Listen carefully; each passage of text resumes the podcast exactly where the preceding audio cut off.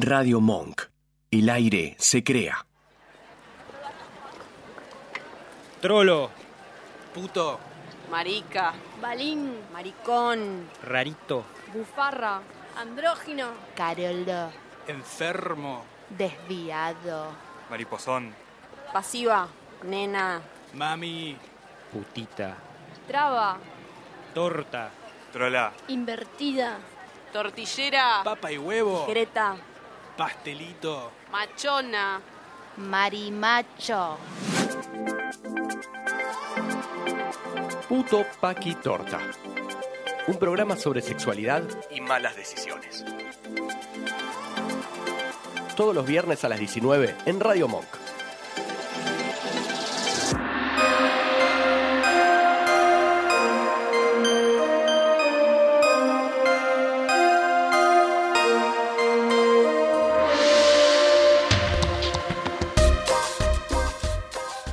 Bienvenidos a Puto Paquitorla, un programa sobre sexualidad y malas decisiones. ¿Se acuerdan cuando hacíamos esas cosas? Em, mi nombre es Marcos, sobreviviente del dengue.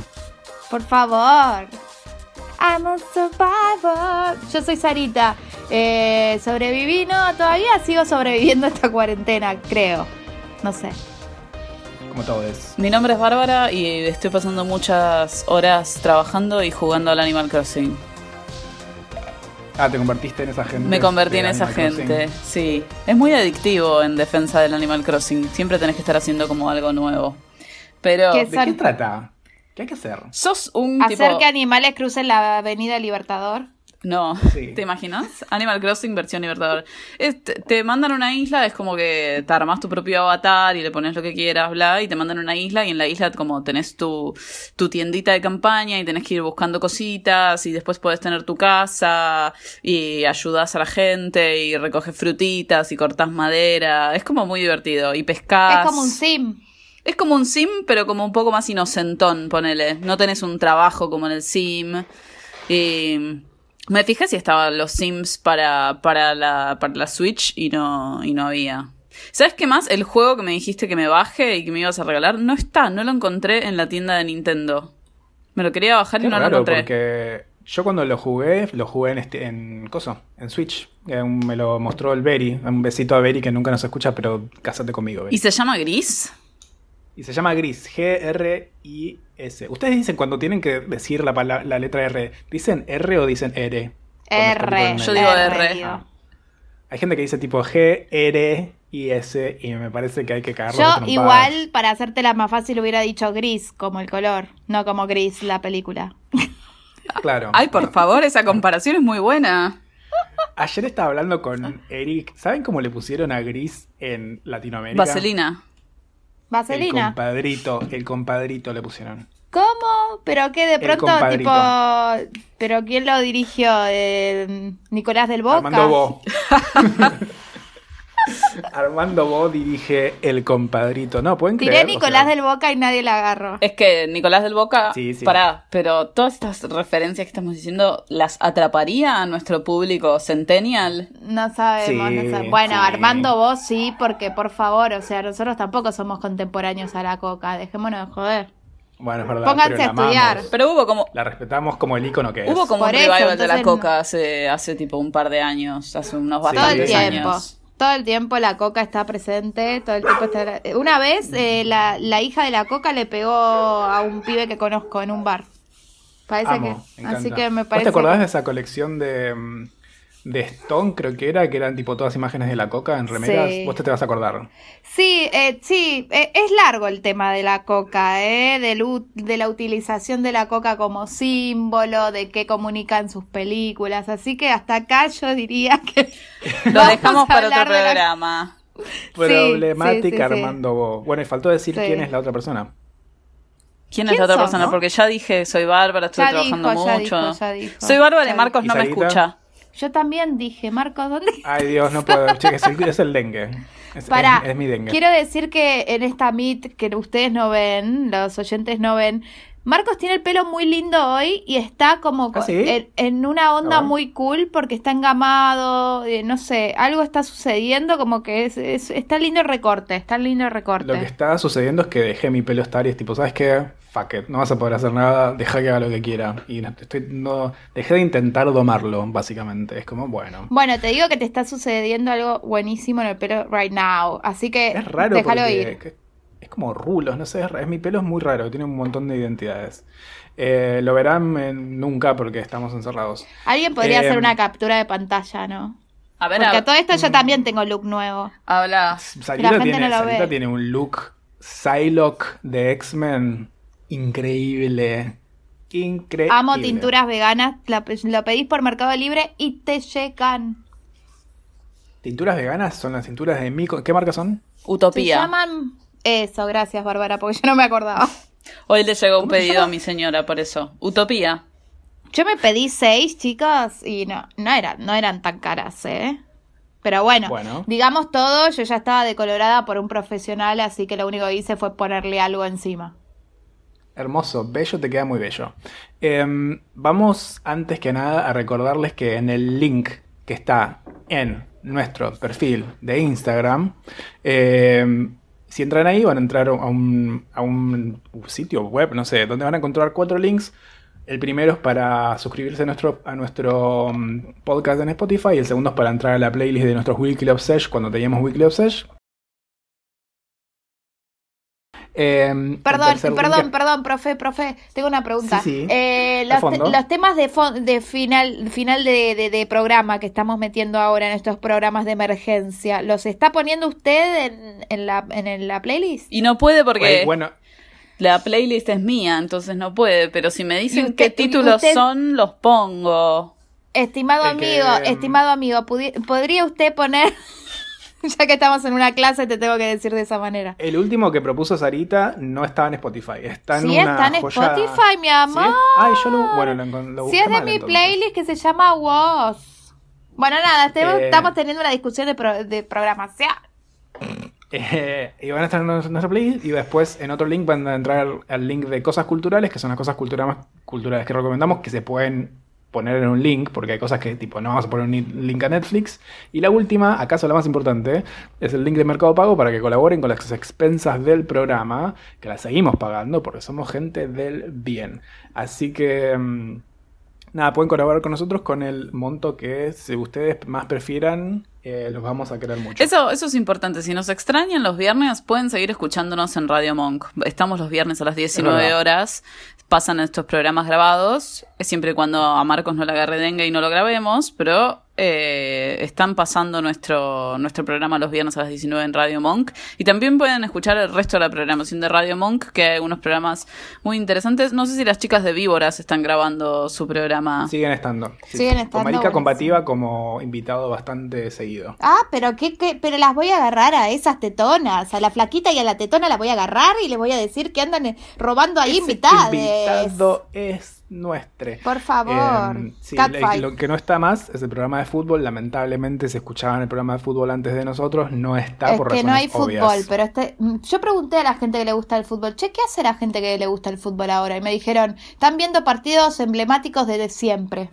O sea, no sé si estarán Wow. viendo al Diego en el 86. No Yo sé. voy a, voy a decir Claro. algo que va a ser muy de chabón pa' aquí, pero yo muchas veces al año miro la semifinal, los penales de la semifinal de Italia 90.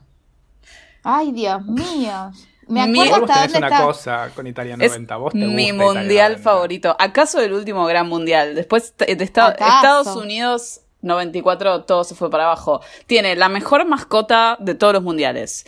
¿Cuál era? Era tipo La que eran polígonos. Sí, de, con una cabeza de pelota. blanco. Con la Sí. bandera de Italia. Oh Tiene la mejor canción de todos los mundiales, que es La mejor Sí. canción, sí. Naughty sí. Magic. El que venga sí. con. Sin, desme- sin desmerecer a Waka Waka. No, no, el que venga con Waka Waka se puede dar media vuelta a irse porque la mejor favor. canción de los mundiales es Naughty Magic de Gianna Nannini eh, y otra persona más que no me acuerdo.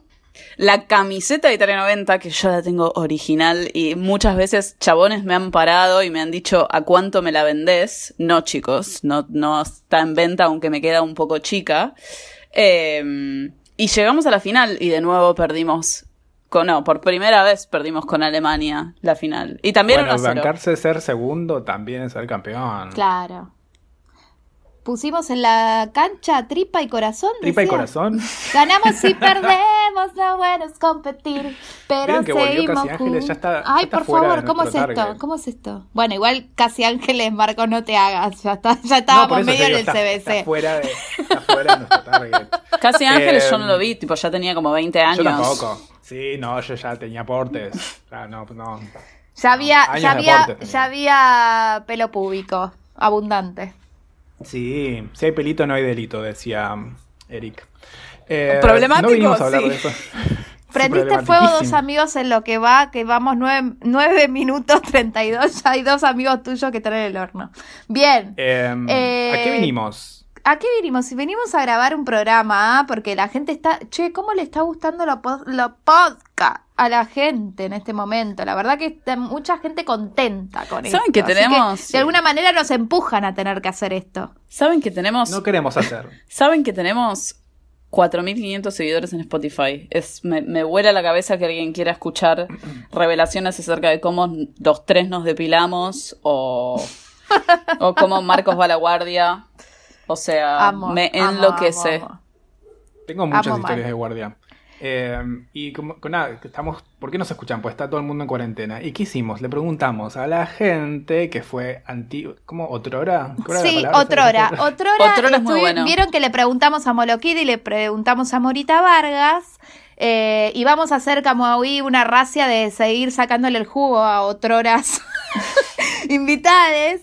Entonces, ahora tocó a Matías Arzán y lo recordarán por programas como cuando no estuvimos ninguna de las dos y Marcos invitó a dos trolos a hablar de RuPaul. Bueno, voy a empezar a leer las, las preguntas que me están mandando. Em, y porque aparte, como uno, cuando uno empeña la palabra, tiene que cumplir, ¿o no? Bueno. Primero, ¿qué es lo que más te está costando en la cuarentena? Ay, no sé, la verdad, me está costando comer bien.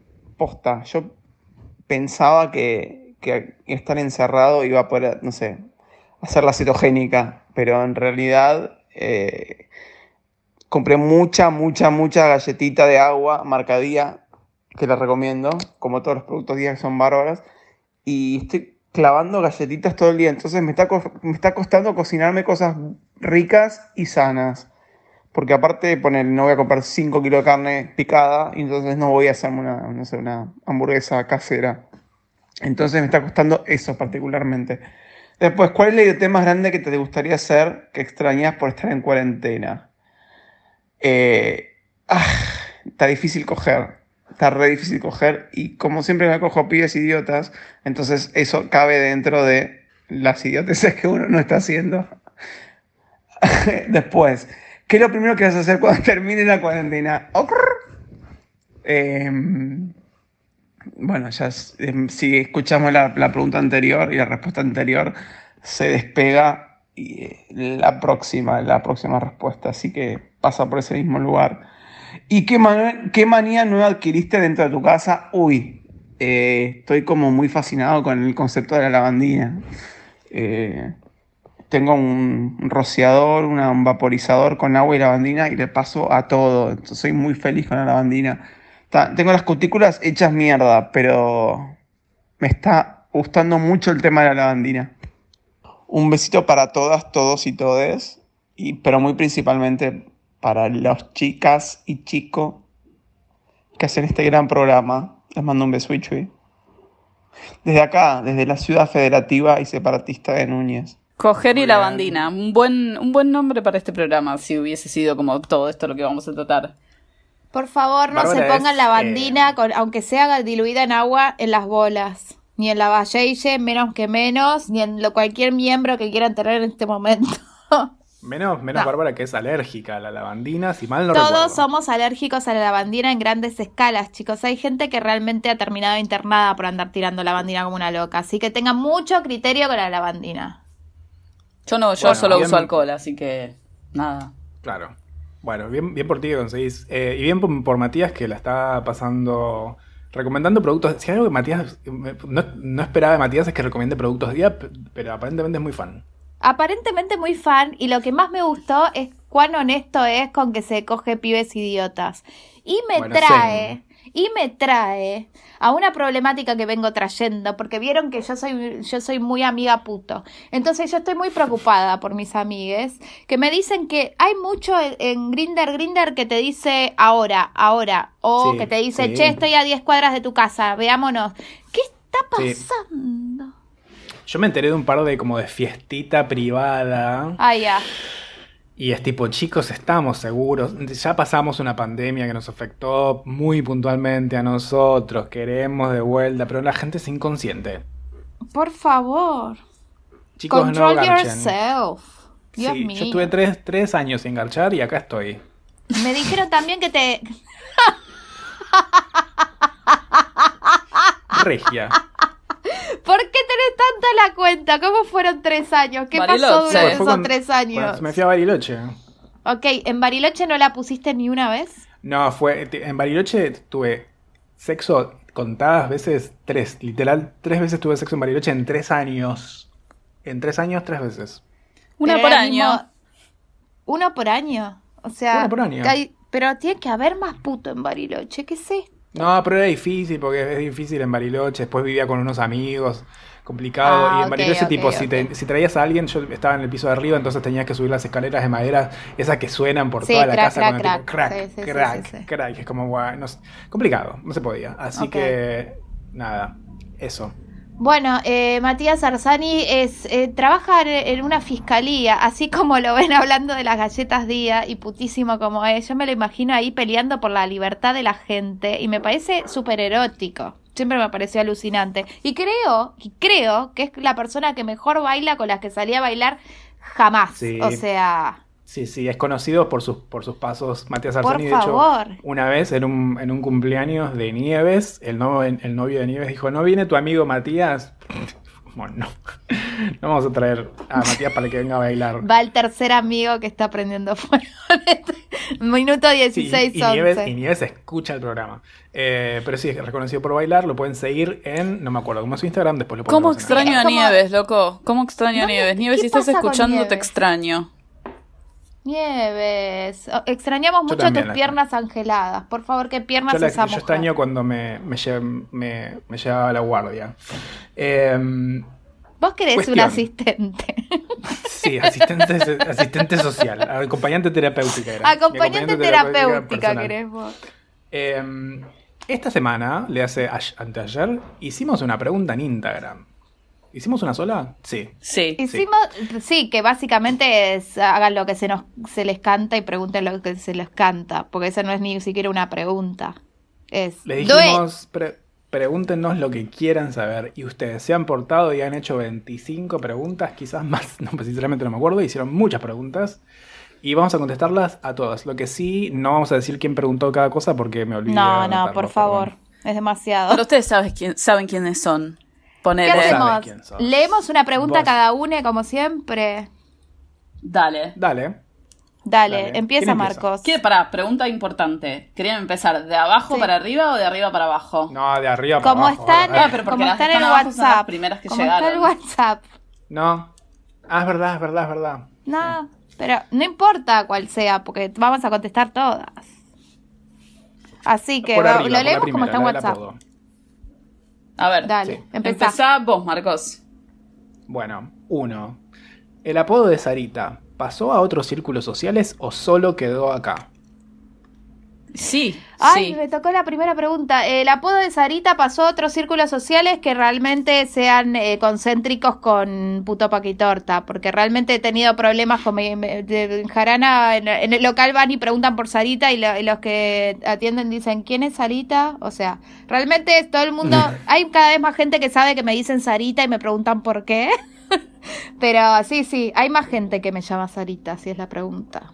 Y además, digamos que apodo de Sarita no empezó en puto paquitorta, empezó mucho antes. No, empezó antes, empezó antes. Mi psicóloga- antes. digámoslo todo. Fue muy raro tener que explicarle, tipo, porque a veces decía, no, porque Sarita, y estuvimos con Marcos y Sarita, y ella me decía, ¿quién es Sarita? Y claro, mi psicóloga fue la psicóloga de Sarita antes, entonces le tenía que decir, nada, nada, es Vicky, es Vicky. Y se tuvo que anotar como que Sarita es Vicky.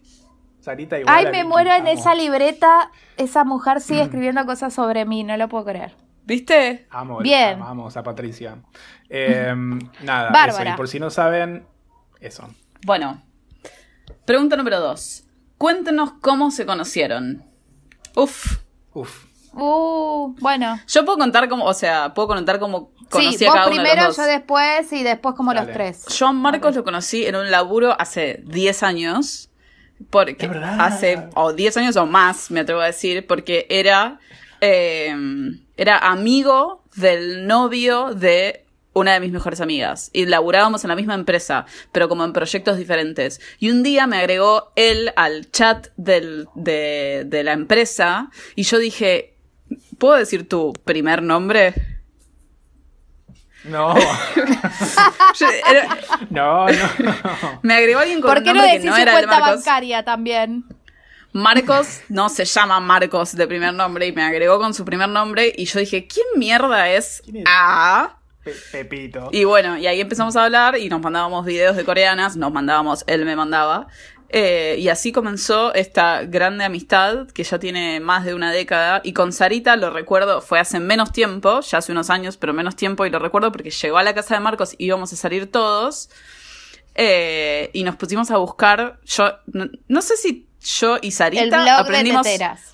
Aprendimos que era una tetera y buscamos un blog de teteras Es verdad, es verdad. donde te decían cuál era la mejor tetera de Buenos Aires y además había como unas fotos hot de cuarentones que era tipo Jorge con su nuevo chiche.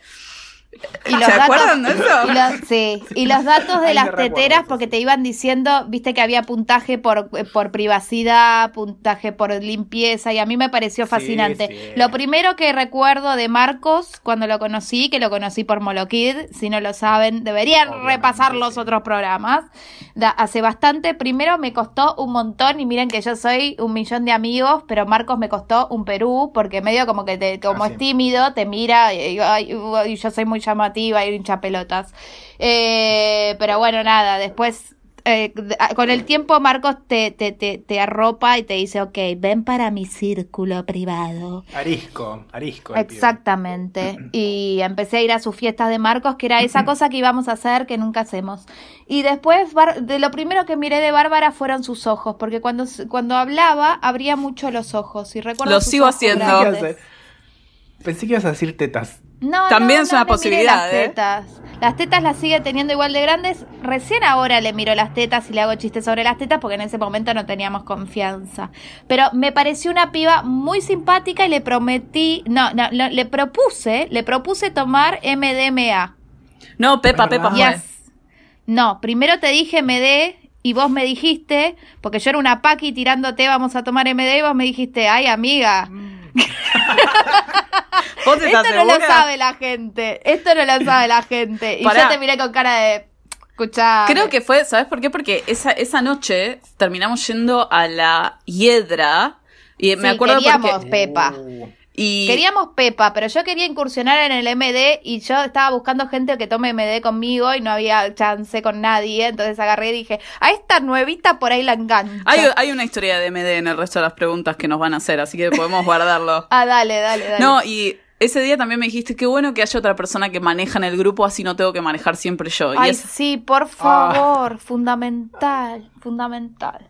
Bien, me toca leer a mí, justo cuando se me... Acá, acá, faltó la parte en que yo, yo las conocí. Ah, es cierto, lo- es me verdad. acuerdo de que cuando lo conocí a Sarita, es verdad, yo soy medio arisco, soy bastante arisco, Medio. pero lo- mi primera impresión de Sarita es, esta mujer es igual a la esposa de mi viejo, que se llama Sarita. Entonces, a partir de ese momento, yo tengo como un superpoder, es que tipo nombro gente, le pongo apodo a gente y quedó. Eh, yo la conocí como Vicky, pero le empecé a decir Sarita y después la gente que la conocía a través mío le empezó a decir Sarita, Claro. pero lo que me pasaba con ella era que era igual a la esposa de mi viejo, que la odiamos. De cara, ¿eh? Eh, ¿Podés ca- aclarar Sí, eso, no, por de cara, favor? de cara, de Gracias. cara. Eh, y, y dije, tipo, estás mina Sarita. Y me parece que fui, te conté y vos fui tipo, ah, ok, como qué mierda me importa. No, no, Eh. no, error, yo jamás le contesto eso ni a Hitler. O sea, No, yo no, soy lo más no, pero no. amable y diplomática No, del Ay, a ver, mundo. con- contame de la solución final. Sí, sí.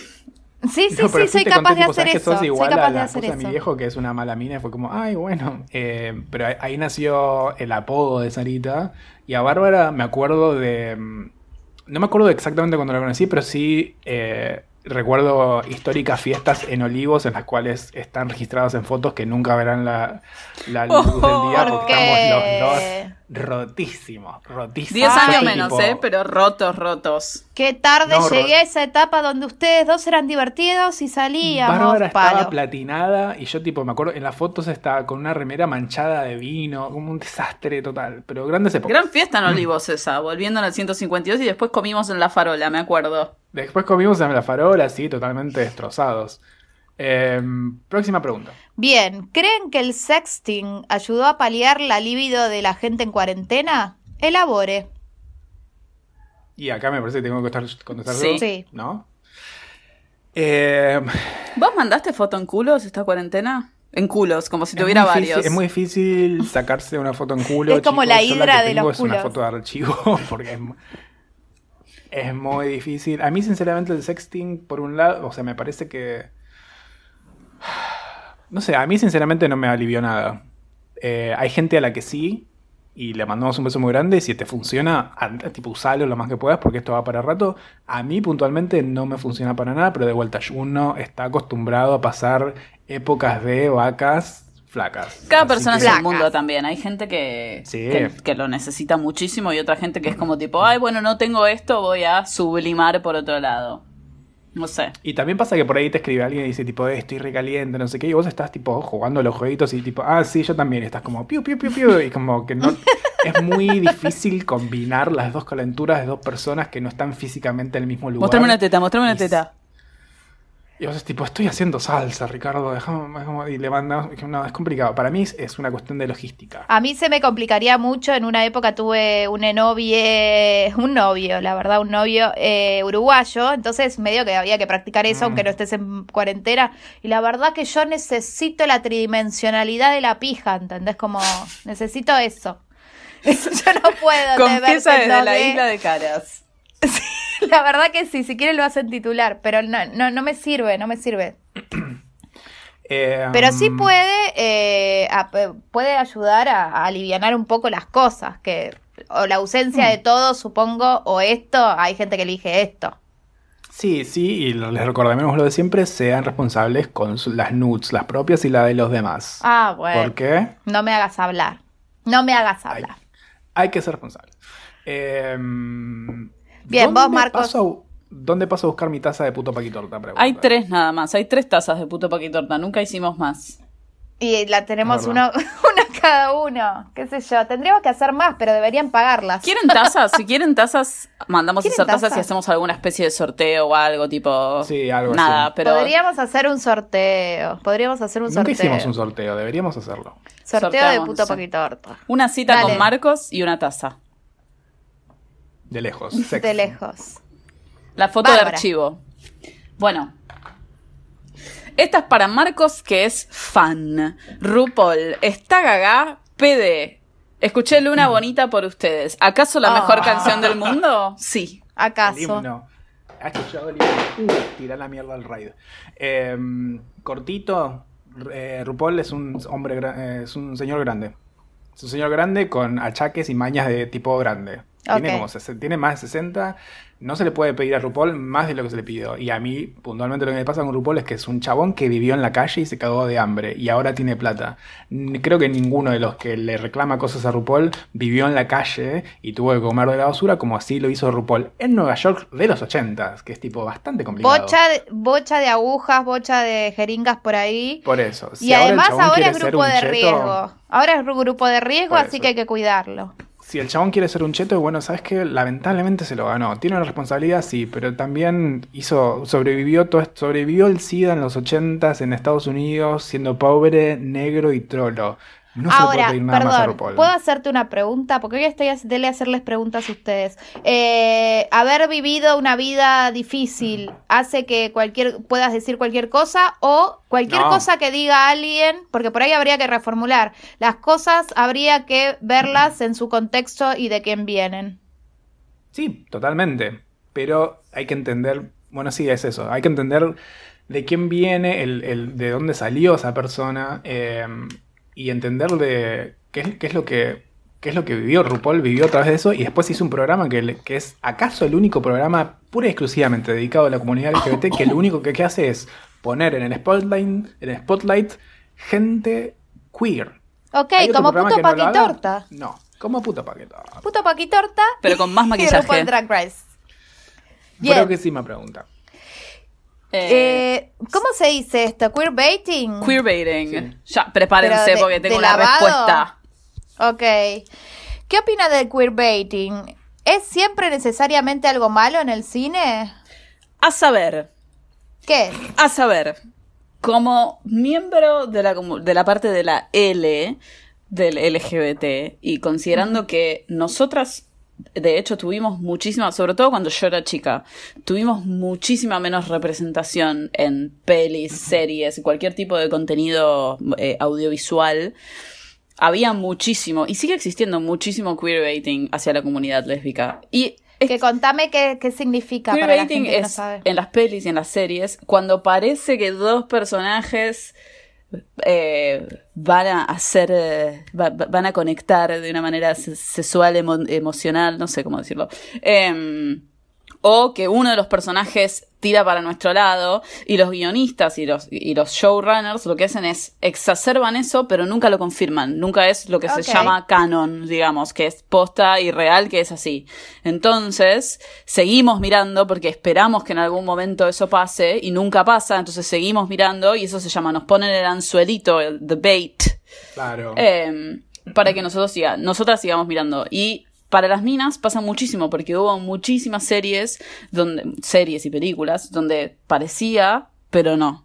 Y tuvimos que, y muchas donde quizás, por- voy a citar una peli que no es queerbaiting en realidad, pero que se puede entender un poco.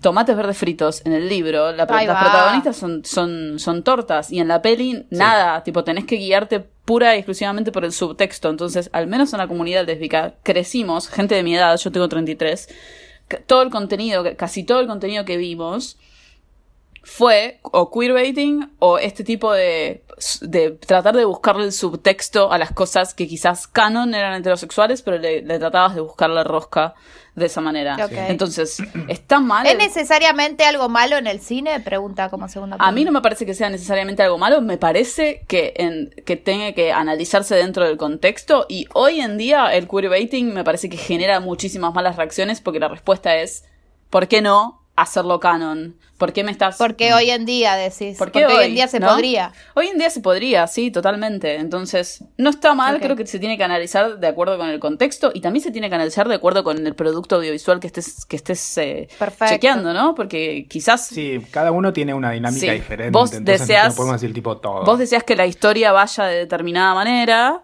eh, No sé, sentís que una serie o una peli de acción tiene queerbaiting y quizás el foco está puesto en la acción y no tanto en la orientación o en, o en tipo de la vida romántica del personaje. Eso puede pasar también. Igual también me parece que hay que diferenciar lo que es queerbaiting de queer coding. Porque queer coding es, no se puede decir abiertamente, pero igual queremos decir esto. Le hace tipo Úrsula en La Sirenita y hay un montón, muchas películas de los 40 y de los 30 antes del código hablar, de- pero antes del código como de pureza moral de Estados Unidos, antes había, no podías decir tipo, este personaje es trolo, pero había coding como para que la gente que era, estaba dentro de la comunidad entienda que ese personaje era, era trolo. Eso es queer coding, que me parece que debería no ser necesario ahora. Queerbaiting se me ocurre un ejemplo muy claro últimamente, más o menos.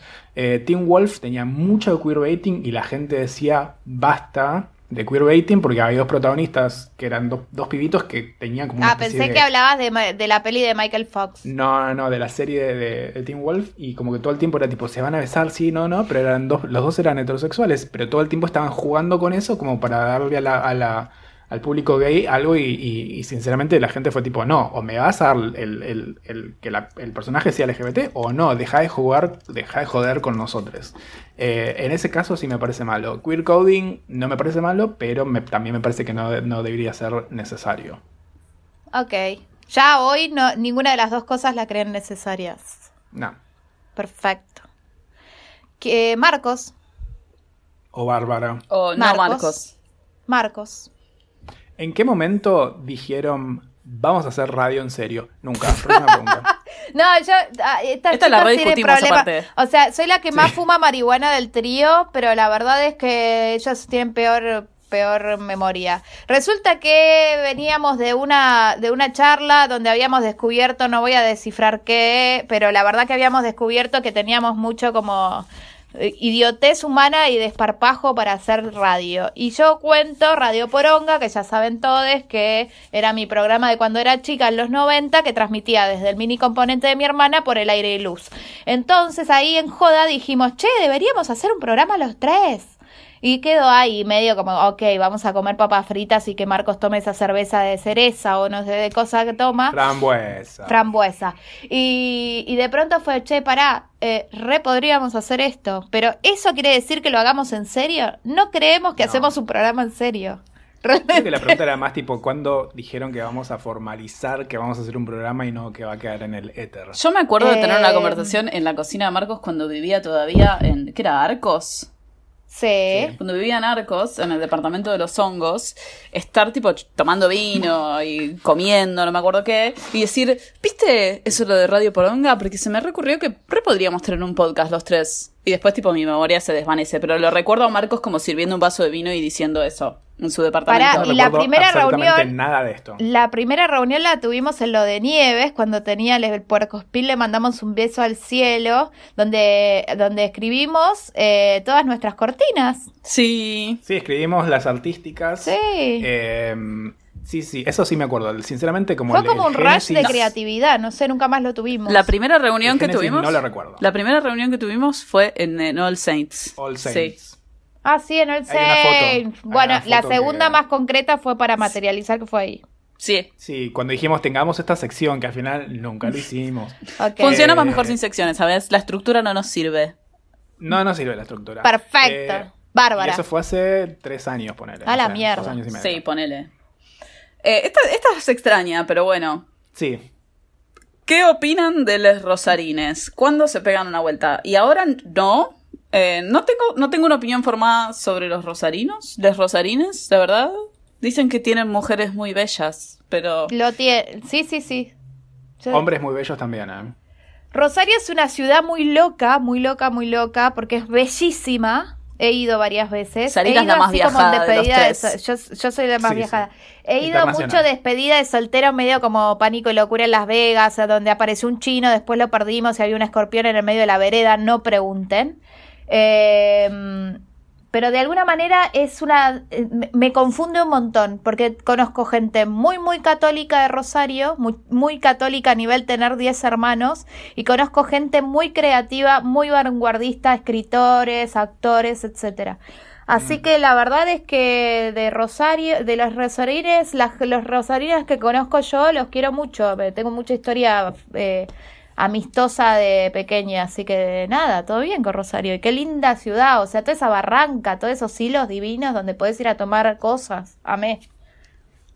Nunca he ido a Rosario, pero sí la gente que conozco de Rosario tiene como una vibra muy. ah, Si hablas al micrófono, pelotudo. sí, la gente de Rosario tiene una vibra muy. No sé cómo describirla, pero. No quiero decir bohemio, pero tiene una vibra muy no porteña. Eh, y los que conozco de Rosario son muy lindos también. Ah, digamos, pará, sí, eso, Bárbara, tenés razón. Todo, no sé por qué, pero todos son lindos. Todos. Increíble. Es Sí, como, sí, sí. pará, eh, eh, esto está mal, esto está mal. Yo miraba y mis- con mis amigas era, che, pará, esto está mal, esto no puede ser. ¿En Rosario no está el Monumento a la Bandera también? Sí, claro, Bárbara. Bueno, por fui favor. a Sí, claro. Rosario una vez, entonces. Ay, la por escuela. favor. Pero te lo muestran en los actos políticos. ¿Cuándo se pegan una vuelta? Bueno, cuando termine esto. ¿Invita? Yo, en- de hecho, ¿Invita? quería hacer un fin de largo. Gira pero no- nacional, puto paquitorta, vamos a hacer un programa en cada provincia. Pon- Amo. Ojalá tengamos a alguien en Formosa. Buena suerte en Córdoba, que hayamos hablado públicamente mal de Córdoba en este programa, que baj- Yo entro, bajamos yo del entro micro y nos pegan. yo, yo- yo entro a todas las provincias porque siempre soy la que queda bien. Yo soy como la agregada cultural ahí que las hace quedar bien ustedes. Y Bárbara y yo, persona non grata. Bien. Mira, si no me echaron de la soy luz. yo, la verdad. ¿Por qué son veganes? Quienes lo sean. ¿Por qué no? ¿Por qué no? No soy vegana. Es mi amiga ¿Por qué de, no? de México la que me, la que me está preguntando esto. No soy vegana, soy vegetariana. Por ahí está preguntando eso porque siempre hablamos de vegetales. Los tres Creo somos hemos jugado- vegetarianos. hemos coqueteado con el veganismo. Sí. Eh, yo soy vegetariano hace mucho tiempo, fácil de 20 años. Eh, y, y sí fue por una cuestión de, de los animales y del sufrimiento. Eh, y creo que, o sea, era muy chico, ¿no? Conocía lo que era el veganismo. Quizás si en ese momento hubiese sabido lo que era el veganismo, aunque tampoco era tan accesible el veganismo en esa época. Ni idea Eh, teníamos del veganismo. Ni idea, pero me acuerdo que fue. mm, Creo que nunca lo conté, que me hice vegetariano porque una vez fui al, al- un año nuevo al, eh, al campo. Al campo real, ¿no? Tipo, mi papá tiene un campo como eh, San Patricio del Chañar, población 2.000 personas, casas, las casas no tienen piso. Eh, y dijeron, vamos a comer un, cordero, y lo trajeron al living, y lo degollaron en el living al cordero, y fue tipo... mm, El silencio de los inocentes. Voy a comer ensalada rusa. Eh, así Qué rica que la ensalada mi- rusa. Mi, mi vegetarianismo empezó por eso y en parte también, digamos todo, porque mi vieja me dijo, en una semana vas a estar comiendo carne, así que también fue para hacerle la contra. Amo, amo, amo el desafío. Para algo bueno, ¿no? Mm, ¿Vos por Bar- qué sos vegetariana? Basaritens. Yo soy vegetariana porque primero eh, tengo problemas muy graves, muy graves de migrañas eh, y empecé a notar que era lo que me hacía mal. Entonces empecé a, primero me- se fueron los embutidos, luego se fueron las carnes rojas, luego se fue el pollo y por último se fue el pescado hace ocho años. Eh, fui así yendo de carne muy mala a, a menos mala.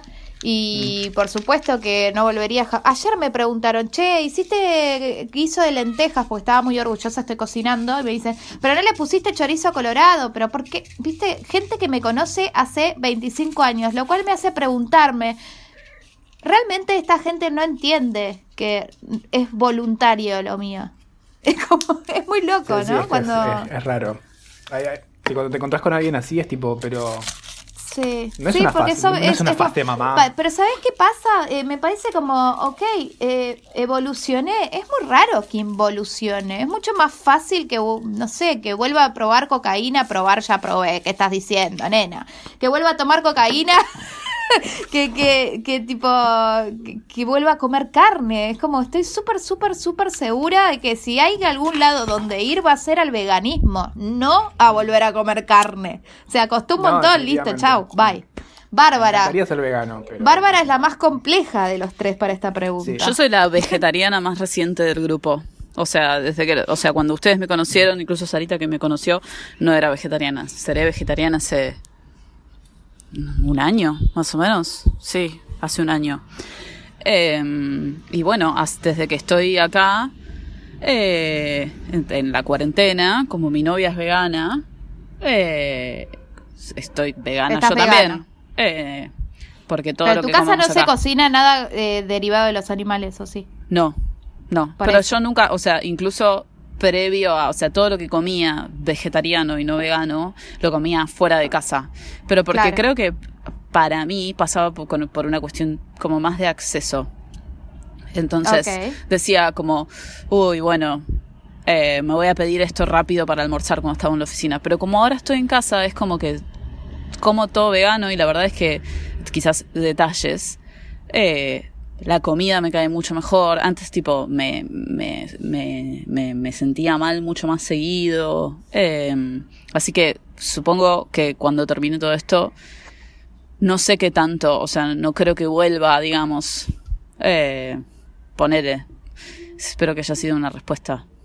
O sea, no- dudo que vuelva, dudo que vuelva, a eso voy. Como que no quiero y tampoco creo que lo haga. Es muy difícil, tipo, fuimos de fuimos de vacaciones a Mar de Ajó con Tatiana. Papas fritas. Papas fritas no, pero además como que íbamos a cualquier lugar y era tratamos de comer unos ñoquis que pensamos como bueno el ñoqui no le, no le ponen huevo qué sé yo y todos los todos los fábricas de pasta restaurante todo no todo tenía Pasta huevo, con huevo. todo tiene huevo y es como que no se puede Derivado lácteo, sí. no se puede Todo- todo tiene contemplar algo escondido. no se puede contemplar Sí, como tipo viajar, justamente, sí. Justamente ella es de México y me acuerdo de, de lo que me costó en México comer algo sin carne. O sea, realmente todo tiene alguna carne de algún animal. Y muchos más animales de los que comemos nosotros. ¿Eh? Tipo, hay un montón, aún siendo vegetariano, hay un montón de cosas tipo las chocolinas, primer jugo vacuno. Sí, sí, Tipo, sí, aún sí. siendo Si te pones a es mirar como- es tremendo. Bueno, el otro día me Tipo, pasó. Caldo de pollo, no sé, cosas que es como, ¿por qué le pusiste caldo de pollo a un alfajor? Es ridículo, ¿qué haces? Me pasó el otro día que me, me había despertado como muy temprano y antes de que se despierte Tatiana y que desayunemos juntas me hice un té y dije, hay un paquetito de mini Oreos. Las Oreos grandes son veganas. Entonces abrí el paquetito de mini Oreos y me las estaba comiendo y di vuelta al paquete para mirar los ingredientes por costumbre y decía grasa vacuna. Sí. Porque las la chiquititas de mini Oreo tienen grasa vacuna y las grandes no. Pero ¿por qué habrían? Si no, No se lo supone sé. que son lo mismo. Una Wow. cuestión de costos. Siempre es una. Si le ponen grasa a vacunas, es una cuestión de costos. Bien, ¿a quién le toca leer? Que yo me olvidé. Me parece No, que a mí. me parece que a mí. A ver. A ti, dale. Eh, ¿Cómo se conocieron? Ah, no, perdón. Marcos, how's your head?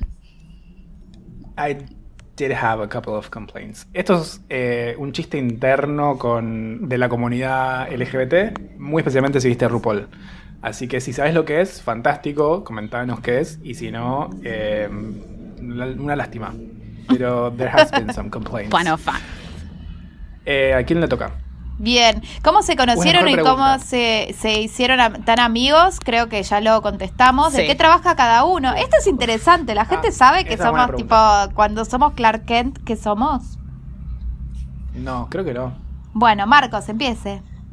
Yo tengo, yo siempre tengo problemas para decirle lo que laburo, pero Yo le digo a la gente que trabajo- recursos humanos, porque me parece como Sí, sí, resumen. sí. Es recursos humanos en una consultora internacional, trabajo para Estados Unidos, mi laburo es todo en inglés eh, y soy supervisor de un equipo que, que maneja mucha gente. Pero sí, recursos Amo. humanos. Amo, tipo, se, se vendió LinkedIn. No estamos en una entrevista, querida. Rátala. O sea, ¿Nos tenemos que tirar para abajo o nos tenemos que tirar para arriba? ¿Cuál es? no, tenés que ser honesto. Y si él ve eso, está perfecto, porque eso es lo que es, Es que él. sí, sí, sí. Chi- Chicos, me ascendieron en diciembre. Vamos Tomá, a hacer tomá. ¿Vos, Bárbara? Bárbara? Yo trabajo en una distribuidora digital de música. Ok. Es la representante, yo te vendo. Ella es la representante de una distribuidora de música en la Argentina. O sea, si vos querés hablar con, por ejemplo, Los Ángeles Azules y sos de Argentina, llama a la Bárbara Paván. Ya no trabajamos más Por WhatsApp. con Los Ángeles La Azules. puta que te parió, bueno. boludo. Soy Era la- lo único que me interesaba, boludo. Soy la directora de la empresa. La que tiene el mejor, el mejor trabajo es Sarita. Sarita. Eh, mi trabajo actualmente es a lo que me dedico actualmente. Soy profesora de yoga, yoga terapéutico más que nada. Ayudo a gente que tiene determinadas patologías y determinadas limitaciones a sentirse un poco mejor. Y a la vez tengo una Y disquería. tenés una disquería, boluda. llama- Sí, pero me parece que es mucho más importante lo del yoga que tener una disquería. Lo siento. Eh, tengo una disquería de vinilos con mi pareja en Palermo, se llama Jarara Records. A todo esto voy a meter chivo. Estamos haciendo envíos. Así que a, a aquellos fanátiques de los vinilos, estamos haciendo envíos, solamente despacho y solamente mercado pago. No me traigan la plata la- al, al local porque no te la voy a recibir. Bien. Y están haciendo un resorteo, así que vayan al Instagram. Estamos haciendo unos sorteos ridículos que creo que a Juan le, se, se le chifló algo en la cabeza porque realmente, o sea, me está costando lo que estamos regalando. Así de mierda soy. Bien. Opa, pero son buenos Pero es un premios. sorteazo, sí, sí. No, por eso, justamente, porque nadie en la vida te regalaría eso. Pero bueno, dale. Eh, esta esta ¿quién me sigue? encanta. Esta me encanta. Gusto de helado favorito y acá se armó. Se armó, acá se armó. picó. Se armó, se armó. Bueno. Em, Go. ¿Quién empieza? Sí. ¿Yo? Bueno, Vos. eh, no voy a decir uno, me parece que nadie va a No, decir tenés un que decir uno. Tenés que decir uno. Jugátela. ¿Vos cuando vas a la heladería pedís un solo Pedi- gusto? No. gusto de Yo sí. helado favorito. Depende de la heladería, es mi respuesta. Ok, coincido. Pero si tuviera tu heladería Si favorita del mundo. Uf, eh, menta granizada de jauja. Perfecto. Ok. ¿Por qué? Porque Jauja es la mejor heladería del mundo. Menta granizada o frambuesa. Eh, Jauja es la mejor heladería del mundo. eh, y la menta granizada es todo lo que está bien. Y la gente que diga que no, que me soben un poco la quena. Porque amo la menta granizada, esa mezcla de menta con chocolate. Para mí es la genialidad me parece misma. Menta con chocolate es muy no bueno. es genial, me parece elegante. La menta con el chocolate es elegante. Pero que se comen el yao que yao, querido. cagar, por favor. Esa- Nunca te comiste un after eight. Ay, el after eight. Te, te estaba Ay, por decir como el after Las eight es lo bien. más rico Los, del los after eight mundo. son las hostias del bien. Bárbara, Sí. gusto de helado favorito. Mi Acá le vamos a pegar. A ver, ¿por qué me van a pegar? Porque yo solo como, o sea, en líneas generales, no es que no como helados de crema, pero solo pido helados de agua en las heladerías. Callate, es- Bárbara, decí tu helado favorito. Deja Son de mis favoritos y para mí un helado tiene que ser refrescante y si es de crema me cae pesado y no me refresca. Fin. Callate. Es ¿qué una opinión. ¿Y cuál es el gusto? Es una ¿Cuál es el gusto opinión favorito? personal. Dicho esto, mi gusto favorito en mi heladería favorita es la naranja tropical de la gruta en Belgrano, Sí. Echeverría y Cabildo. Sí. Eh, es el mejor. Sucre, mi amor, sucre. Ah, Sucre y Cabildo, perdón. Me fui del barrio y me olvidé de las calles. Eh, Eso es porque nunca fuiste del barrio, querida. es verdad, sí, sí. Oh, puñalada, puñalada. Eh, tiene, es naranja con eh, unos, como un dejo, unos pedacitos de durazno, es increíble. Y también recomiendo muchísimo de la gruta el gusto de manzana. Es el mejor helado de manzana del mundo, está en la gruta. Y después tengo otras Bárbara tres heladerías mintiendo, favoritas. lo quiero decir. No Bárbara estoy está mintiendo. mintiendo. su gusto favorito es vainilla, lo que pasa es que debe andar revoloteando a la mujer por ahí atrás y tiene que caretearla. Mi acabó. gusto de crema favorito es vainilla. Ah, ah, Ah, bueno, ah. Sarita. Eh, dulce de leche, pero ya no es más ese dulce de leche. ¿Qué, qué problema? ¿Por ¿De qué? heladería? Porque la heladería no existe más. Entonces, todavía tengo mis papilas gustativas el dulce de leche de una de una heladería que nos daba tarjetas en diciembre a todo el colegio, que te daban helados gratis, no entiendo por qué, te daban 12 tarjetas a cada uno. Y yo iba y pedía, la heladería se llamaba Fidelio y quedaba en la esquina de Kramer y Juramento. ¿Vieron dónde está el Balcarce que pasó un tipo y le, Sí. le valió las piernas una mina? Bueno, ahí.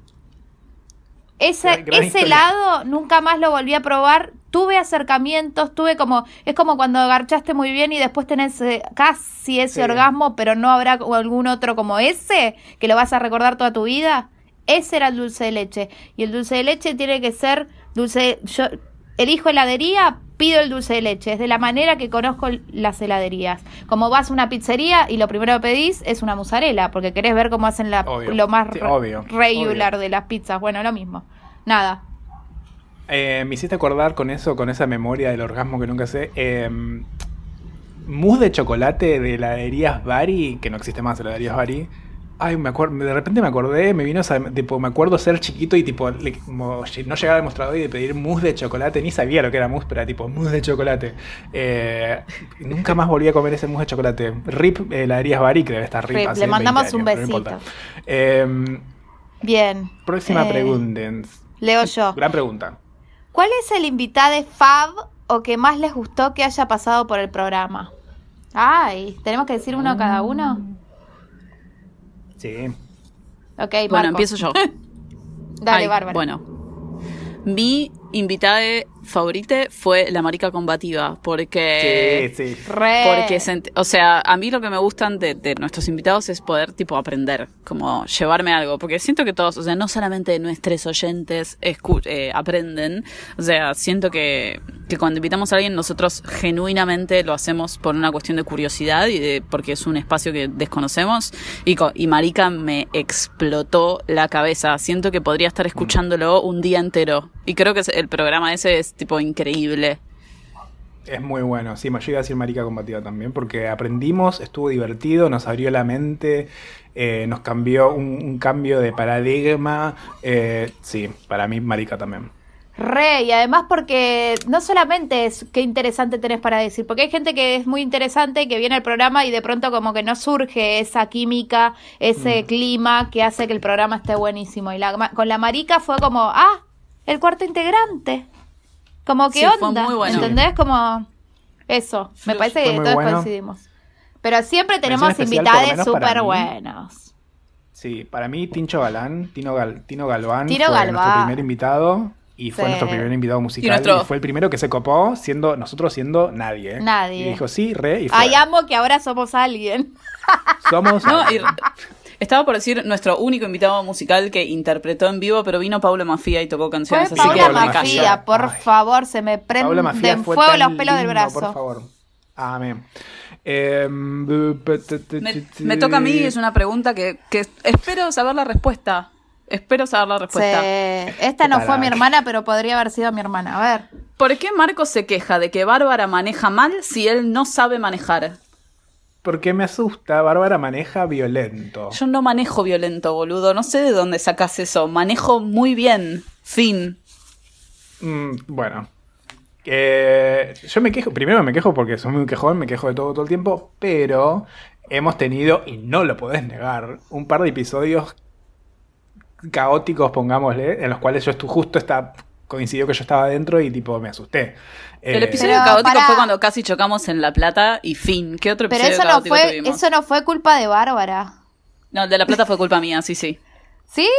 Sí. Sí, sí, no, en realidad fue, o fue culpa mía, pero fue porque había un reflejo y no vi el auto, tipo, tenía el sol en Y la porque cara. fue un día de mierda. Fue un día de Ok, mierda, bueno, digo, esos son, esos son problemas que pueden pasarle a cualquiera. A mí por reflejos también casi una vez casi piso a alguien, pero eso es porque se te viene un flare adentro de la retina y no puedes hacer nada. Y esas son cosas del manejar.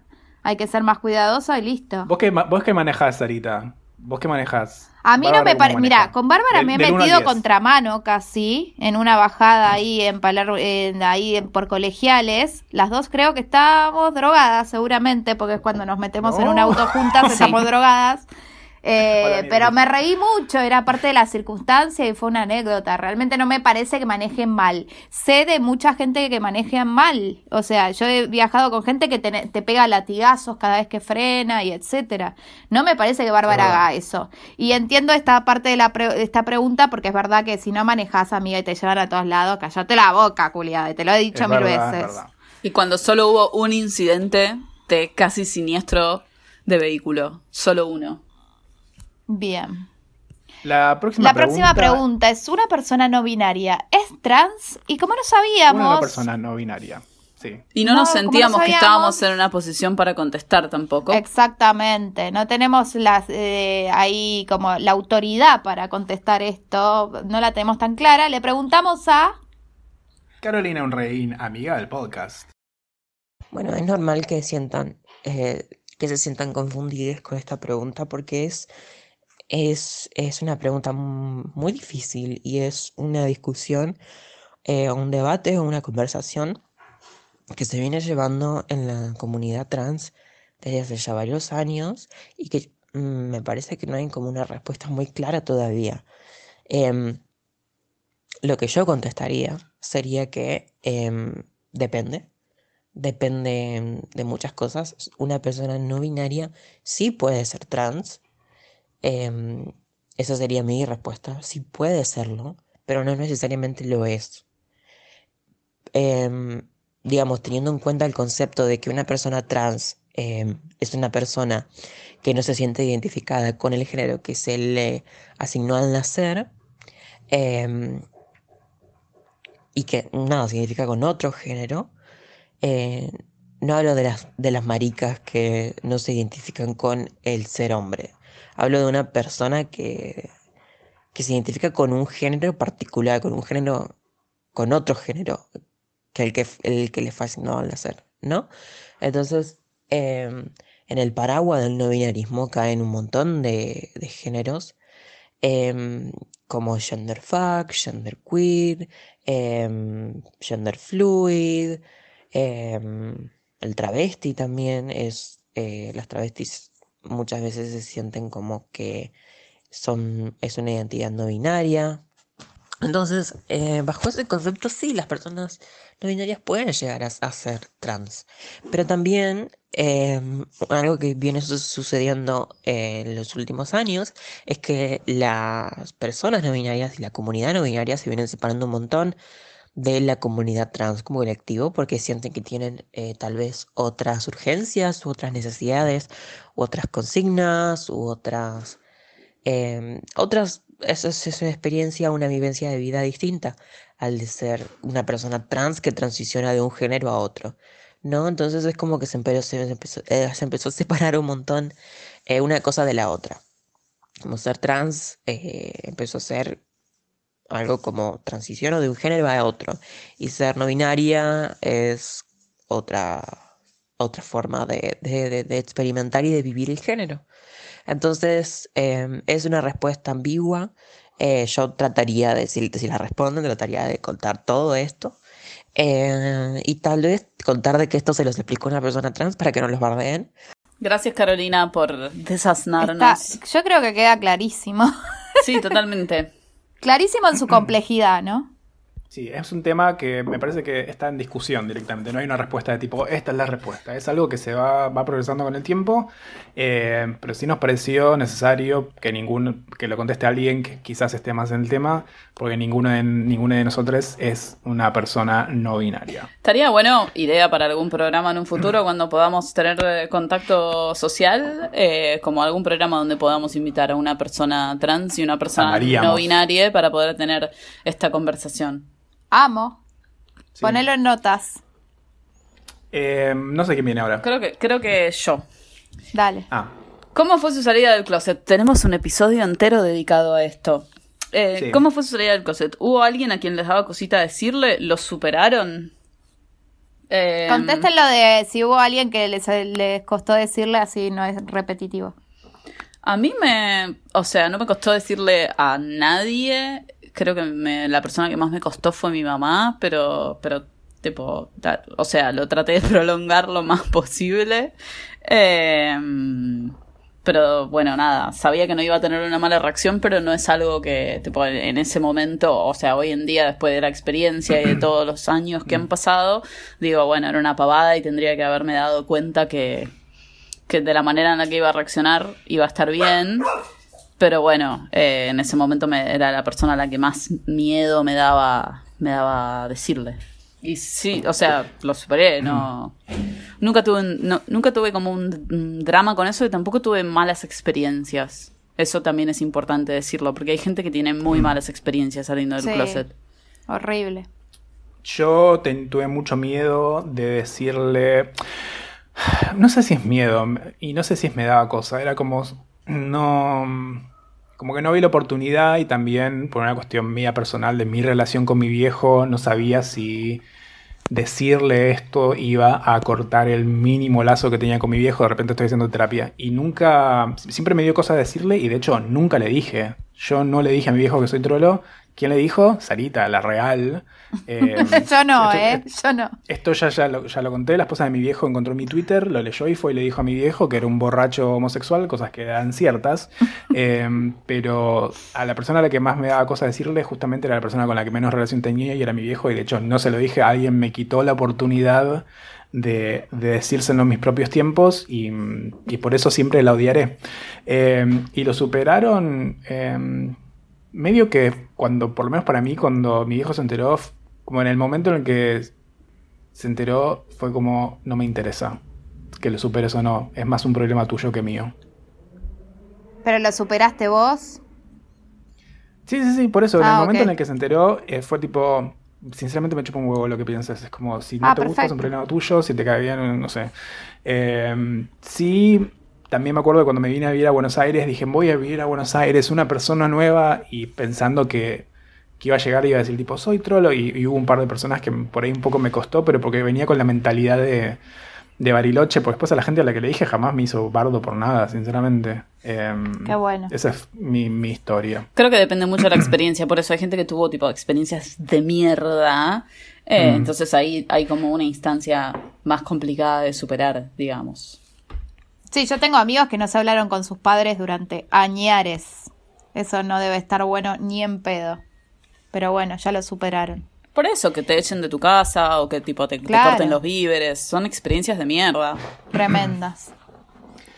Eh, Yo, me ¿quién toca a mí. ¿Qué cosas hicieron en la cuarentena que pensaron que nunca iban a tener tiempo de hacer? Em, agarrarte dengue, Marcos. Sí, no estaba en mis planes. Mentira, estaba en mis planes. No sé qué. mm, eh, ¿Qué hicimos en la cuarentena que pensaron que no iban a tener. No por una cuestión de tiempo, pero sí por una cuestión de dengue, ahora que lo traes a colación. eh, esto es una huevada y, yo to- y todo el mundo va a decir: Ah, antes vivías en un rancho. Pero me Sí. acostumbré mucho ahora a. eh, cocinar y en el momento que estoy cocinando, lavando, lavar los platos. En el momento. Pues yo siempre antes, eh, tipo, lo dejo en remojo y había pasado un mes y estaba la olla en remojo Sí. hace un mes. Ahora cocino.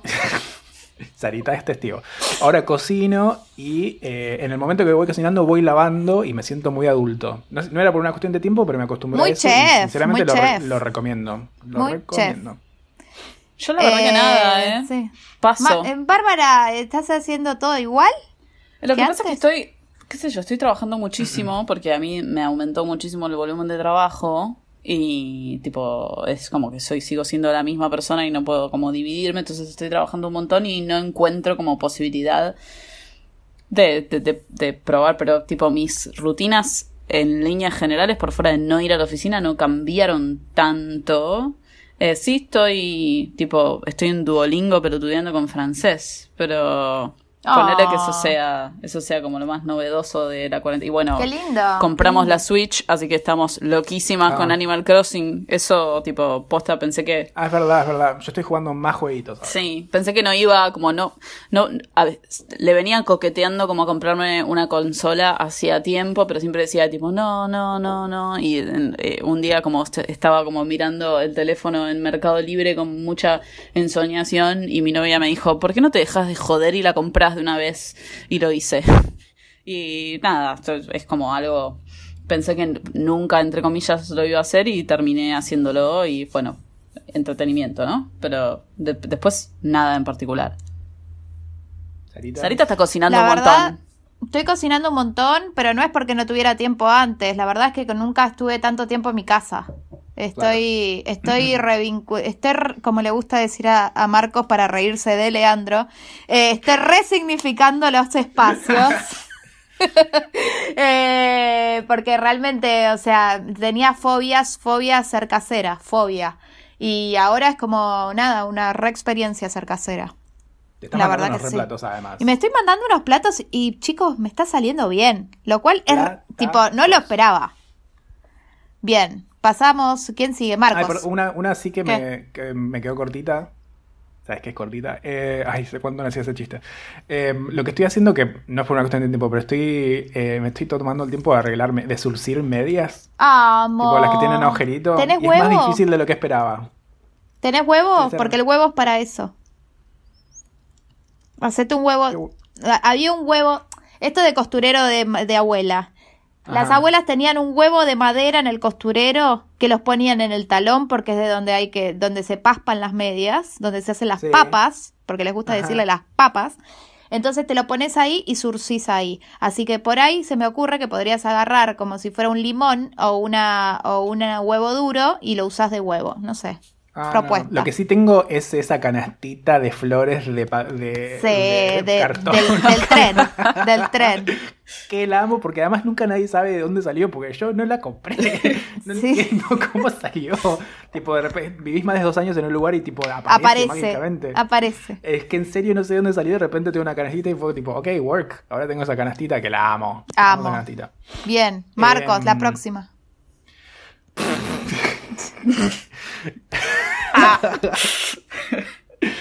¿Alguna vez se pelearon fuerte entre ustedes? Todos los días, hoy nos peleamos, hoy nos peleamos los tres. Hoy nos peleamos, sí. Hoy nos peleamos. Fuerte no, No, fuerte no. Fuerte no. No, falta no. Fuerte, la vez que nos peleamos fuerte. Yo voy a contar la vez que nos peleamos fuerte co- con Sarita. No fue fuerte. Pero fue la más épica. Fue épica, pero no fue fuerte. Una pelea fuerte es que no nos hablamos más. Y lo sabés, no seamos caraduras. Estábamos, habíamos ido al eyeliner, porque nunca habíamos ido juntas al eyeliner. No fuimos a la Liner, esa parte del Tratamos- ya están peleando de vuelta. Te-. Tratamos de ir al eyeliner. Cuando llegamos a la fila del eyeliner, ya nos pensábamos, vamos a ir al eyeliner. Yo la recordaba como un fiestón. Entonces, vamos a ir al eyeliner, nos tomamos MD. Nos tomamos MD, nos tomamos un taxi o un Uber o un carajo. Nos tomamos para, nos tomamos el MD como en Santa Fe y esto era en Callao y Nos Corrientes. Nos ¿o tomamos no? el MD, no recuerdo si en la casa de Claudia o de qué, y después nos fuimos, y cuando nos fuimos y llegamos al lugar, el lugar estaba repleto de paquis y dijimos, acá no vamos a entrar, porque era como ir a Caix, no sé si sigue existiendo Caix, Ah, pero no, ponele- este era al lado del Congreso. Era el que era al lado del y ya Congreso. estábamos de MD y caímos porque veníamos bailando regga- está, veníamos bailando hip hop en un Cabify rebotando en el asiento de atrás, nos bajamos remanija y de pronto era más turbio que la mierda y les empezamos a mandar mensajes a nuestras amigas, un mensaje con video, como tenemos miedo, nos tenemos que ir, tipo estábamos re en una. Claro. Y de ahí, y de ahí, eh, ah, esta es la parte que me toca a mí, Bárbara. Fue una época en que Bárbara estaba soltera y te traía Mina a cualquier plan de amigas. Y yo estaba de mede. Después de varias salidas que te enchufaba una desconocida que al final le tenías que terminar como soy yo hablándole porque esta estaba en una. Entonces terminabas claro. ahí haciendo de babysitter de la chonga del momento. Entonces agarré y ese día exploté, pero no entiendo por qué tanto, porque realmente no fue tan grave. Pues estaban de MD. Pero de MD todo es amor, ya, estemos, ya estuvimos No. de MD varias veces y no pasó eso. Salió todo por la culata no, eh, gritando en, en Callao. Nos habían dado la punta de otra fiesta y fuimos y de nuevo era como un panorama desolador y dijimos tipo, ya fue, ya está. En la fila había más camisas de Rever Pass que en el Unicenter. Oh, complicado. Alert. O y Sarita dice, Atención, bueno atención. chicos, ¿saben qué? Yo me, voy. voy, me voy. Y, se, y em- se va, tipo, se va y empieza, y se- se- empieza a irse y la persigo y me dice, no, no, no, no, no, y se toma un taxi y se va. Esa fue como nuestra... Esto, esto fue una. No, pero la parte más candente es que en la esquina de una. De, no sabíamos bien dónde estábamos, pues estábamos drogadas. Nos empezamos a gritar como si fuéramos Blair y, y Serena de, de Gossip Girl, sacadas, como teniendo una escena de, de, de drama, así, como, como que nos pegó como el orto. ¿Al día siguiente me escribiste vos o te escribí yo? Creo, creo que te escribí yo o algo así, como amiga. Sí, la verdad que sí. La, la- la atribuimos todos a todas las drogas y pasó. No pasó, o sea, porque en realidad No no, pasó pasó, nada. nada. O sea, no pasó nada. Pero fue Por épico, favor. fue épico, fue épico. Hemos tenido fuertes cruces de opiniones con Bárbara, pero no pelearnos. Sí, lo que pasó fue dejar de vernos cinco años. Sí, eso es cierto. Pero no nos Digamos peleamos. todo. Pero no hubo una pelea. No, no, simplemente Bárbara desapareció en el éter y... Pero me acuerdo que fue muy mágico la vez que en la que nos volvimos a hablar, pues te mandó un DM y ahí, y ahí, y ahí volvimos a, y ahí volvimos a hablar. Y Marco me- gracias a eso la conocí a Bar. Marcos me mandó un DM, tipo yo estaba tirada en el piso y me mandó un DM y me dice, puede ser que tu, tu novia, en ese momento ya no era más mi novia, y puede ser que tu novia esté en camping y le digo, la verdad no lo sé. Y ahí me hizo un chiste de RuPaul, le dije, me dijo, venía a casa esta semana y me dijo, bring a sweater. Y yo dije, pero ¿por qué? no? Es, es verano, yo nunca entendiendo los chistes de RuPaul. era un chiste de RuPaul, es verdad. Sí, sí, sí. O Marcos y- insistiendo en tirarnos chistes de RuPaul a dos personas que no Sí, vemos pesada, RuPaul. pesada, Pesada. Eh, próxima pregunta. Sí, No sé quién va. me toca a mí. Eh, Uh, buena. si tuvieran que elegir solo un tema para escuchar durante toda la cuarentena, ¿cuál sería? Depende de la heladería. No. Una heladería que no existe. Naranja de la gruta. Eh, sh- una canción toda la vida es muy difícil. Menos mal que está la, la pregunta de los discos. Toda la cuarentena. Eh, yo pondría. Eh, Hang Up de Madonna, listo, me jugué. Ah, ya amo. Bárbara. No, me- de- No, mentira, Dark no, of. Wonders. Dark, Dark Chase of Dark Wonders. Of. No, yo diría, tipo, ahora en este momento de la cuarentena, eh, Hard to Break de Kim Petras. Uf, temazo. Temazo, Se hacen temazo. las elegantes. Yo elijo que yo elijo cualquier cumbia que pongan los paraguayos de la isla de enfrente de mi casa, que tienen el mejor, tienen una ban- tienen un montón de compilados que vienen con pa pa pa pa, que son unos enganchados que tienen en el mini componente y sacan los parlantes afuera. En general son los charros o los ángeles azules. No voy a decir un solo tema. palabra. ¿Cómo me gusta la palabra mini componente? Mini Vamos. componente. Lo tienen Mini así con luces, todo. Yo lo veo del otro lado del río. Imagínate lo grandes que deben ser esos parlantes. Hermoso. Próxima pregunta. Próxima pregunta, ¿cuándo vienen a Córdoba? Y la verdad que somos Amo. personas no, Cuando no hagamos la gratas. gira. Sí, cuando Bárbara hagamos y la yo gira. no tenemos la entrada prohibida. Pero cuando No hagamos la gira, vamos a anotar tipo ideas que nunca vamos a hacer, como las secciones del programa, la gira por todo el país. La gira por el país va a necesitar que nos hospeden, así como cuando hacíamos intercolegiales. Así que como me hospedaron en Carcaraña, Santa Fe, por ahí me, me hospedás vos en Córdoba.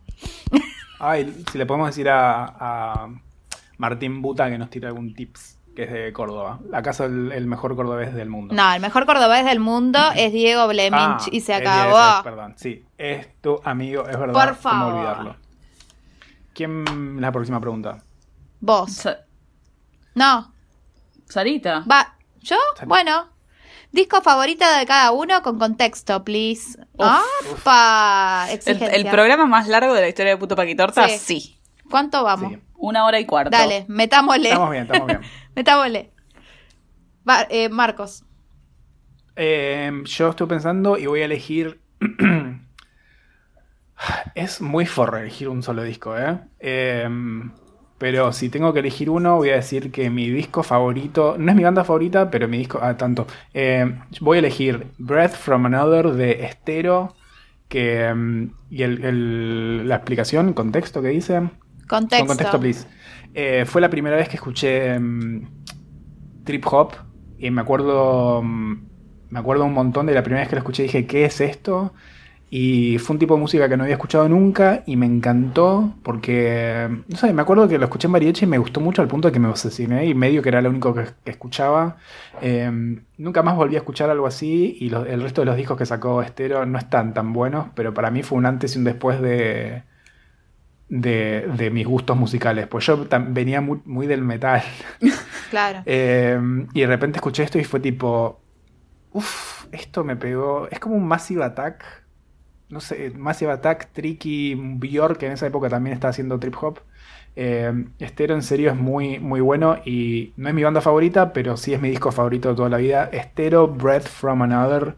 Eh, nunca puse una canción de Estero en mis Weekly Obsession. ¿Acaso no podríamos cerrar el programa con una de ellas? Va a durar 5 horas el programa, pero podemos ir. Bárbara. Me- A ver, es difícil. O sea, mi banda favorita en todo el mundo es Radiohead, pero no voy a elegir un disco de Radiohead. Yo creo que disco favorito a nivel significativo para mí, te- tengo que ir con, y acá sale la lesbiana, eh, So Jealous de Tegan and Sarah. Porque Obvio. me, tipo, me acompañó a mí en un momento de, de descubrimiento de sí. No, pero posta, como que Sí, sí, Cre- re. crecí con ese disco, si bien lo escucho ahora y digo como es un muy buen disco y en la carrera de ellas es muy significativo a nivel contexto, como más, em, más de tipo la, sonoridad de ellas. Me gustan todos sus discos, son todos muy diferentes, pero este en particular a mí a nivel emocional me acompañó muchísimo, entonces me tengo, tengo que elegir ese. Sarita. Mi disco favorito tampoco es mi banda favorita. Me molesta mucho que haya que decir uno, pero se llama Faith and Courage de Sinead O'Connor. Es un disco muy, muy, muy espiritual de ella, por eso también me gusta Ray of Light. Y tiene, y es también como Ray of Light cae en un momento donde yo venía de un colegio católico durante 14 años y creí que ser espiritual era ser religiosa. Entonces me, me ponía muy del orto que mi espiritualidad siempre vaya hacia la, la iglesia católica, curas pedófilos, monjas abusivas y, y que todos mis amigos iban a ir al infierno. Entonces, eh, esto me trajo de vuelta la idea de que la espiritual, la espiritualidad es de cada uno y que to- somos todos seres espirituales y que podemos serlo y podemos creer en lo que se nos cante el ojete y es un disco hermosísimo producido de la puta madre y ella me parece alucinante, no solamente porque rompió la foto del Papa una vez en televisión, sí. porque no olvidemos eso, eh, sino porque es un disco bellísimo. Los tres recomendados. eh, el de Sarita nunca lo escuché, así que cuando terminemos de grabar esto lo voy a poner. Ok. Porque me interesa mucho. Ok. Eh, próxima pregunta. Uf, buena pregunta. Eh, si laboralmente no hicieran lo que hacen, ¿qué harían? Buena pregunta. Eh, no sé, yo medio que tuve una carrera mm, laboral de lo más variopinta. Eh, caí haciendo lo que hago por una cuestión de que si tengo la experiencia y siempre laburé en empresas, ma- más, o menos en, en empresas de, de HR. Y me gusta lo que hago, está buenísimo, pero lo, lo que más me gusta de mi laburo es que me da guita. Eh, Perfecto. me encantaría laburar de foto. Bueno, no sé si me encantaría laburar de fotógrafo, pero siento que es algo que podría. Mm, Me parece que enseñar estaría, sería algo en lo que yo sería muy bueno. Yes. Um, Yes. Sarita, En mi caso, la verdad es que es la primera vez en la vida que amo lo que hago eh, y me da plata. Porque no es lo mismo, ¿eh? Lo que te da plata que lo que ames hacer. O sea, en este caso amo muchísimo y estoy muy agradecida y siento que soy muy privilegiada de poder laburar de lo que más amo en este momento.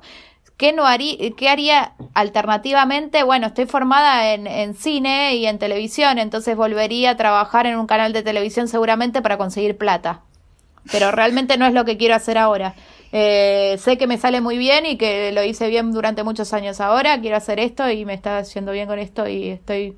nada, hay, hay que agradecer cuando las cosas están buenas. Bárbara. Ah, me había olvidado. ¿Qué me toca a mí? Bueno, laboralmente yo también, como que tuve muchos trabajos, siempre como relacionados. Yo estudié comunicación, entonces la gran mayoría de los trabajos estuvieron como relacionados con, con comunicación o publicidad o contenidos, periodismo. Ahora estoy trabajando co- como fui periodista de música mucho tiempo, estoy trabajando con música. Eh, entonces la parte de comunicación ya, ya no la ejerzo tanto, digamos. Es como de una perspectiva más, más musical. Em, pero creo que si, si os- no volvería a hacerlo por lo que ya hice porque me- creo que me aburriría. Pero creo que si tuviese que elegir, o sea, sería o, o cocinera o traductora, que son como mis dos sueños truncados. Eh, que, bueno, cocinera nunca estudié, pero traductorado nunca lo terminé. Eh, porque nunca tuve tiempo. Pero mm, esas son mis, mi- mis elecciones. Qué interesante esa pregunta. Me hizo buena, sí. reflexionar. Eh, ¿Cortarse el pelo o teñírselo? Both. Me corté y me teñí. A mí no me gusta Yo teñirme, No voy a cortármelo. hacer nada. Yo me dejaré el pelo largo de vuelta. Te quedaba muy hot, boludo. Cada vez que andás subiendo cosas para bebotear, estás subiendo fotos Mm. de cuando tenías el pelo largo. O sea, llamado de atención. Te quedaba Sí, hermoso. obvio, me, no, me encantaba, pero no sé el calor, boluda. El calor que es, pues yo tengo mucho pelo. Tipo, en, invierno, me parece que para sobrevivir en invierno está bien, pero en verano mu- muero. Lo que pasa es que para- Sí, mi idea. Para hacer crecer la, la cantidad de pelo que tenías cuando tenías el pelo largo, tenés que estar un año y medio. Sí. Creo que lo puedo lograr, ¿eh? De vuelta. Me gustaba mucho ese pelo, pero estoy seguro que cuando llegue el momento de tener el pelo lindo de vuelta, me lo voy a cortar. Barts, Ya dije, pero nada, Ah. yo prefiero teñirme, o sea, prefiero cortármelo, no me gusta teñirme el pelo, lo hice en escasas podemos iniciar oportunidades. un. Podemos iniciar un, un change.org para que Barba se platine el pelo de vuelta que le queda. Pero no era platinado lo que tenía, lo tenía feo. Le queda mucho más lindo. también. Pero le queda mucho más lindo su color de pelo con la tez que Me tiene. quedaba para el orto el platinado, pero muy Pues mal. Porque si lo digo yo, Bárbara, queda mal. Me quedaba muy mal el platinado, muy, muy mal. O sea, me lo dijo gente en la cara cuando me platiné. Tipo, la única persona que me dijo, te queda lindo, fueron mi prima y mi mamá, que fueron las Obvio. instigadoras. Y después, cuando caí el laburo, que todavía laburaba, no laburábamos, laburábamos en la misma empresa, la gente me dijo, ¿qué Mm. te hiciste? Bueno, pero eso fue un mal platinado. Eh, Por pero ¿qué se eso, no pregunta? era un platinado lindo. Quizás le quedaría bien algo así. Próxima pregunta, te toca a vos, Marcos. Ya, yo hice lo de cortarse el pelo. Sarita.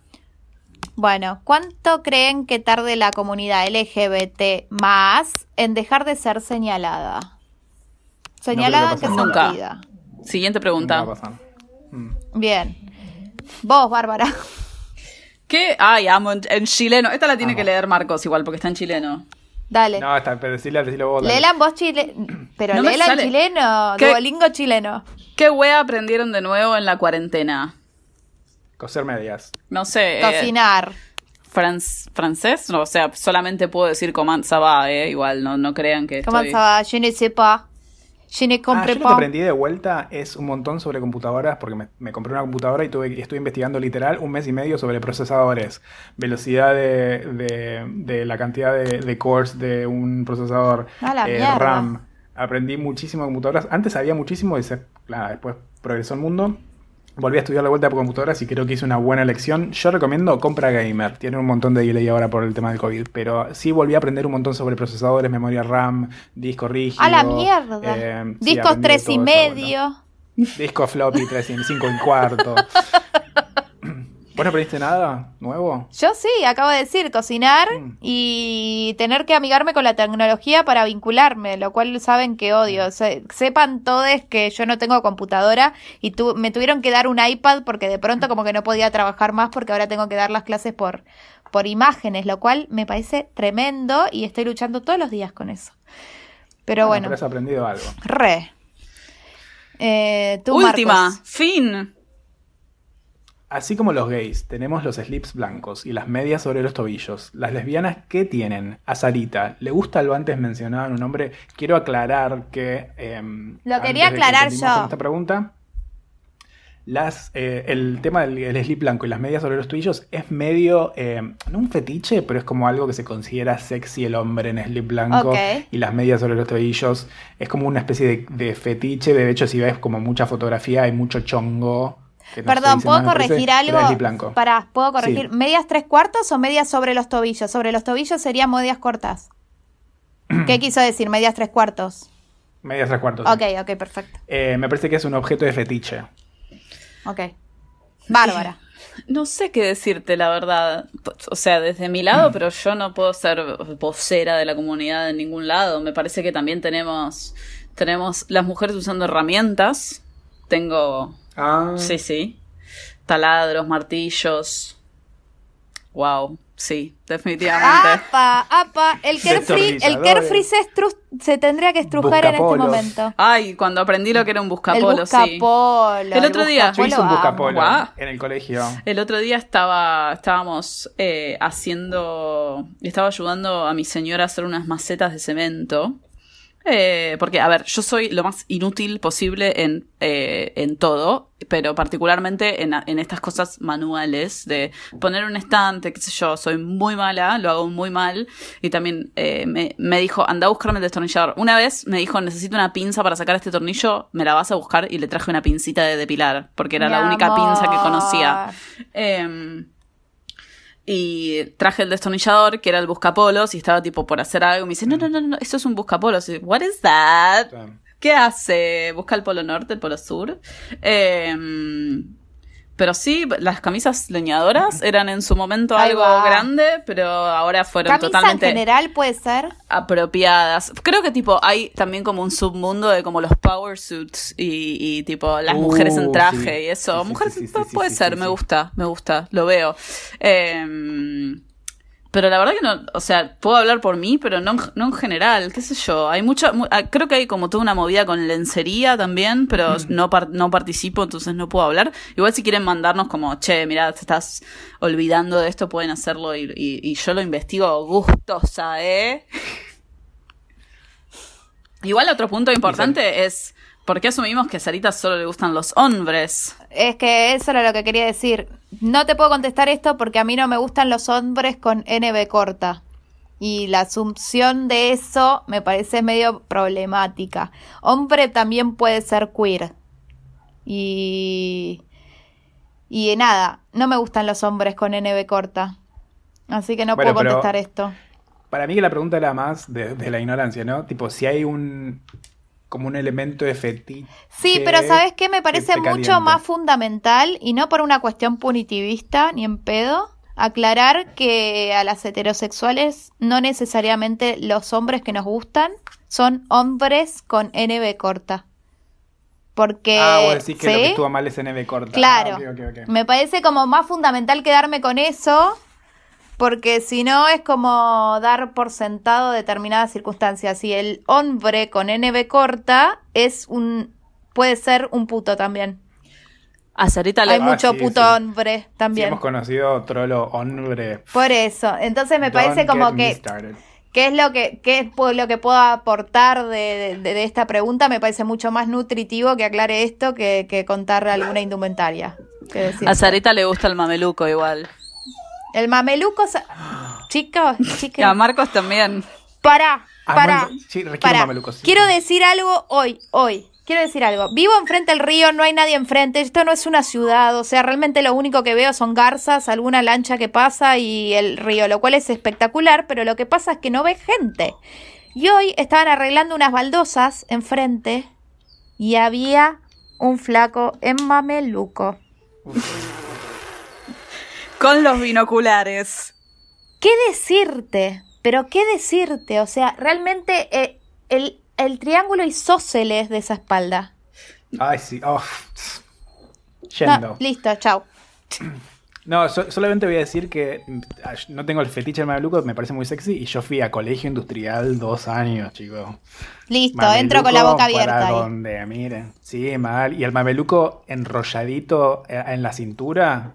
Que te lo sacaste y lo tenés como atado a la cintura. Ah, Listo. esas clases de taller que me dieron tanto material. Por favor. Eh, nada, eso. Creo Esas que terminamos. preguntas, chicos. Terminamos. Ay, no te puedo creer. Qué exhaustivo. Eh, muchas gracias a todo el mundo que nos eh, hizo preguntas y vamos ahora a nuestra sección más favorita. Cosas culturales. Yo tengo Yo lo algo. único que tengo para... Ay. Ah, yo también. es lo mismo, Es- es, lo es mismo el- te va a cagar a trompar. ¿Es el podcast que yo te recomendé? No, es el newsletter. Ah, ok, ok.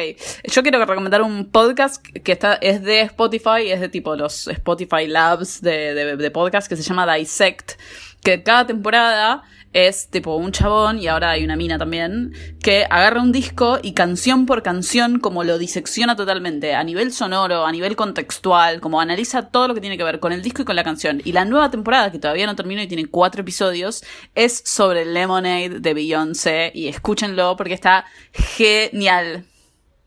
Está genial. Yo lo que quiero recomendar es algo que me llegó, no me acuerdo si por Bárbara, pero los dos estamos haciéndolo. Eh, hay una sobredosis de noticias y vos tenés que saber de dónde sacás tus noticias. Eh, porque es muy difícil, ves 5N, ves TN, no sé qué es el Twitter, todo, como ya hablamos, hay una sobredosis y lo dijo también Ana Feinberg, a veces puede ser apabullante. Eh, el newsletter de Cenital, eh, que dejé el link en nuestros links de cosas culturales, ese newsletter que todos los días a las 8 y media de la mañana 9 te manda un resumen de las noticias en un formato muy fácil de leer, eh, que tardás tipo dos minutos en leer y en dos minutos te enteraste cómo está el estado del COVID en todo el mundo y las noticias más importantes que hay que saber de Argentina. Eh, hay diferentes tópicos para, para elegir. Hay uno que es como general, que es al que me suscribí yo, pero después hay uno de política y hay uno de economía que no entiendo, así que no Yo me estoy suscribí, suscrita a pero todos y son todos Ah, increíbles. Los que recomiendo. Muy bueno. Sí. El de primera mañana, que es el de las noticias, sale todos los días, pero Sí. los lunes hay uno de Agostina Mileo, que es la Barbie científica, que por ejemplo este lunes habló de dengue y estuvo buenísimo ese newsletter. Después hay uno de política que sale cada dos semanas, que es de María Esperanza Casullo, que es tipo una experta en populismo y está buenísimo. Si te interesa la política deberías suscribirte. Y a mí el que me- hay uno de política internacional, que no me acuerdo ahora quién lo escribe, pero está muy bueno. Y el que más más me gusta, hay uno de urbanismo que sale los viernes, que se llama Trama Urbana. Y es genial porque te hace pensar un montón de cosas de la ciudad que ni en pedo las pensarías, como las bicis, las construcciones, los inquilinos, los préstamos, los préstamos UBA, y te, te ayudan a Uh. entender como de qué, de qué hablamos cuando hablamos de una ciudad y cuáles son las problemáticas que son inherentes a una ciudad que ni las pensás. Y son- es buenísimo. Muy recomendado Cenital.